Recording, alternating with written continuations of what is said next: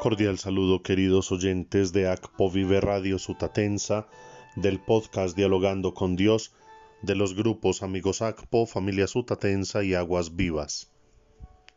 Oramos por las intenciones y necesidades, salud física y espiritual de Miriam Franco Montoya, de Juan Carlos Álvarez en Nueva York, de la profe Ana Natalia Botero Salgado en Medellín, de Carlos Alberto Vargas Duque en Ibagué, de doña Amparo Manrique en Río Negro, Antioquia, de Marta Cifuentes y de Aura María Hernández en Bogotá.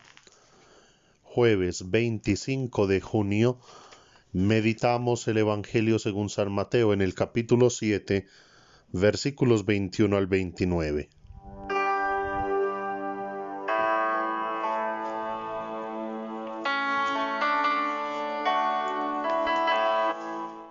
En aquel tiempo dijo Jesús a sus discípulos, No todo el que me dice Señor, Señor, entrará en el reino de los cielos, sino el que cumple la voluntad de mi Padre que está en el cielo. Aquel día muchos dirán, Señor, Señor, ¿no hemos profetizado en tu nombre, y en tu nombre echado demonios, y no hemos hecho en tu nombre muchos milagros? Yo entonces les declararé, nunca los he conocido, aléjense de mí, malvados. El que escucha estas palabras mías y las pone en práctica, se parece a aquel hombre prudente que edificó su casa sobre roca. Cayó la lluvia, se salieron los ríos, soplaron los vientos y descargaron contra la casa, pero no se hundió, porque estaba cimentada sobre roca. El que escucha estas palabras mías y no las pone en práctica, se parece a aquel hombre necio que edificó su casa sobre arena. Cayó la lluvia, se salieron los ríos, soplaron los vientos y rompieron contra la casa, y se hundió totalmente. Al terminar Jesús este discurso, la gente estaba admirada de su enseñanza porque les enseñaba con autoridad y no como los escribas. Palabra del Señor.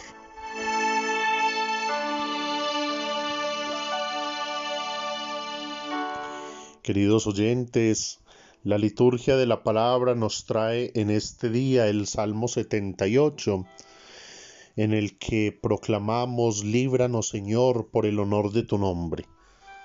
Es un reconocimiento del salmista de todo aquello que ha dañado su fe, su templo, aquello que significa y simboliza su relación con Dios.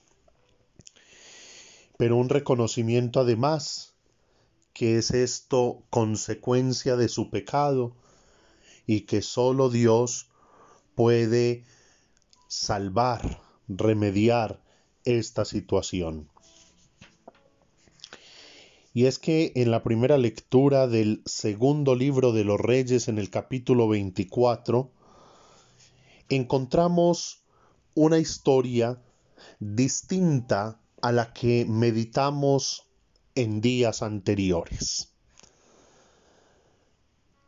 Recordemos que el rey Ezequías, al conocer la amenaza del rey Sennacherib, se postró ante Dios, oró y Dios salvó al pueblo de aquel rey invasor. Pero hoy nos encontramos es con el rey Jeconías, un muchachito desordenado, desobediente, que según nos cuenta la palabra, hace lo que Dios reprueba. Y entonces el rey Nabucodonosor entra y saquea la ciudad. El pueblo de Dios cae por los pecados, la maldad y la desobediencia de su rey. Y esto lo podemos entender a la luz del Evangelio cuando Jesús nos dice, no todo el que me dice Señor, Señor, entrará en el reino de los cielos.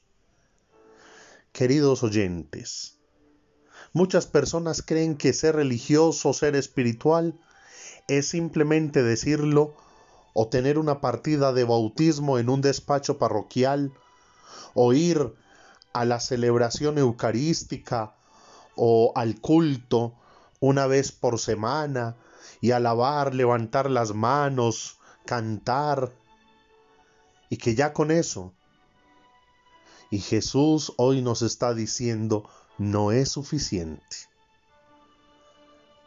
No por ser el pueblo elegido por Dios, podemos arrastrarnos en nuestros pantanos, en nuestra inmundicia, en nuestro pecado, y seguir creyendo que nada pasa porque Dios nos ha elegido y Él nos perdona de cualquier manera.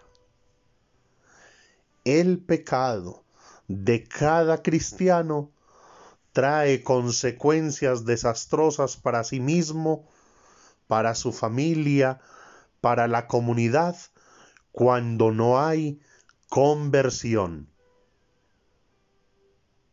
La vida del cristiano solo es cristiana, solo es auténtica, verdadera, cuando superando las manifestaciones externas, aprende a vivir conforme a la voluntad de Dios. Es muy fácil orar en el Padre nuestro, Señor, hágase tu voluntad, mientras nosotros vamos en contravía. Cuando nosotros desobedientes hacemos lo que nos place, cuando no somos capaces de la renuncia, del desacomodo, del movernos en la dirección que Dios nos orienta. Y peor aún, muchos dicen, Señor, hágase tu voluntad, pero ni siquiera se interesan por buscar y conocer cuál es esa voluntad. La voluntad de Dios hemos de buscarla en una oración sincera, sencilla, profunda, en una oración constante y perseverante. La voluntad de Dios hemos de descubrirla en la Sagrada Escritura. El Señor nos habla y como diría San Juan 23, también podemos leerla en los signos de los tiempos. Pero para eso debemos estar atentos, con los ojos abiertos, con el espíritu dispuesto, con el corazón ardiente de amor, para que de verdad abracemos todo aquello que Dios nos va permitiendo entender mediante las mociones del Espíritu Santo. Y el pecado, el pecado no nos permite ver con claridad. El pecado es una venda que no nos permite ver más allá de nuestras narices. El pecado es la puerta que le abrimos a Satanás para que nos engañe. Y si miramos en la historia y si miramos en la misma escritura, Satanás conoce la escritura, Satanás es capaz de disfrazarse de ángel de luz y nos engaña. Es decir, cuando nosotros tenemos, estamos engolosinados en el pecado, cuando no nos convertimos, entonces Satanás nos habla al oído con voz, con la voz de Jesús, pero es un engaño. Por eso es que tenemos que liberarnos del pecado, arrepentirnos de todo corazón, hacer propósito por ser mejores cada día para no dejarnos engañar por Satanás, para que de verdad la voz que escuchamos o que escuchemos sea en realidad la voz de Jesús, la voz de Dios, que como le pasó al profeta Elías, se encuentra en la brisa suave, en esa vida espiritual sencilla y profunda, en esa disposición del espíritu, en esa apertura de corazón. ¿Cómo vamos a conocer la voluntad de Dios si no oramos, si no leemos y comprendemos la Sagrada Escritura, si no ayudamos al hermano, si no frecuentamos la vida sacramental? ¿Cómo? ¿Cómo vamos a descubrir la voluntad de Dios si ante tanto dolor, injusticia y desigualdad en el mundo nosotros somos indiferentes, embobados en un celular, en un computador, en la televisión, y no nos importa lo de los demás, ¿cómo vamos a descubrir la voluntad de Dios? ¿Cómo vamos a descubrir la voluntad de Dios si nos engañamos creyendo que así yo no me arrepienta, Dios me va a salvar? Recordemos que Dios salva, que Jesucristo redime a todo aquel que se arrepiente, porque de lo contrario Jesús dirá, nunca los he conocido, aléjense de mí, malvados. Que la palabra de Dios en este día nos permita autoevaluarnos y nos permita entender si estamos construyendo nuestra vida sobre arenas movedizas bajo los engaños de Satanás, o si estamos construyendo nuestra vida sobre la roca sólida del Evangelio y de la voluntad de Dios.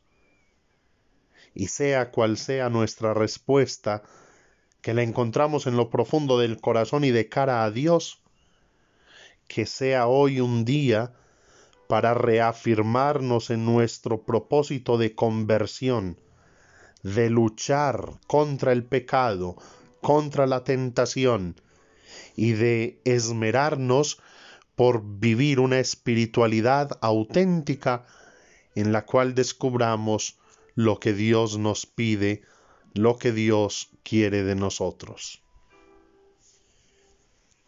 Ruega por nosotros, Santa Madre de Dios, para que seamos dignos de alcanzar las promesas y gracias de nuestro Señor Jesucristo. Amén. Feliz día, que Dios les bendiga.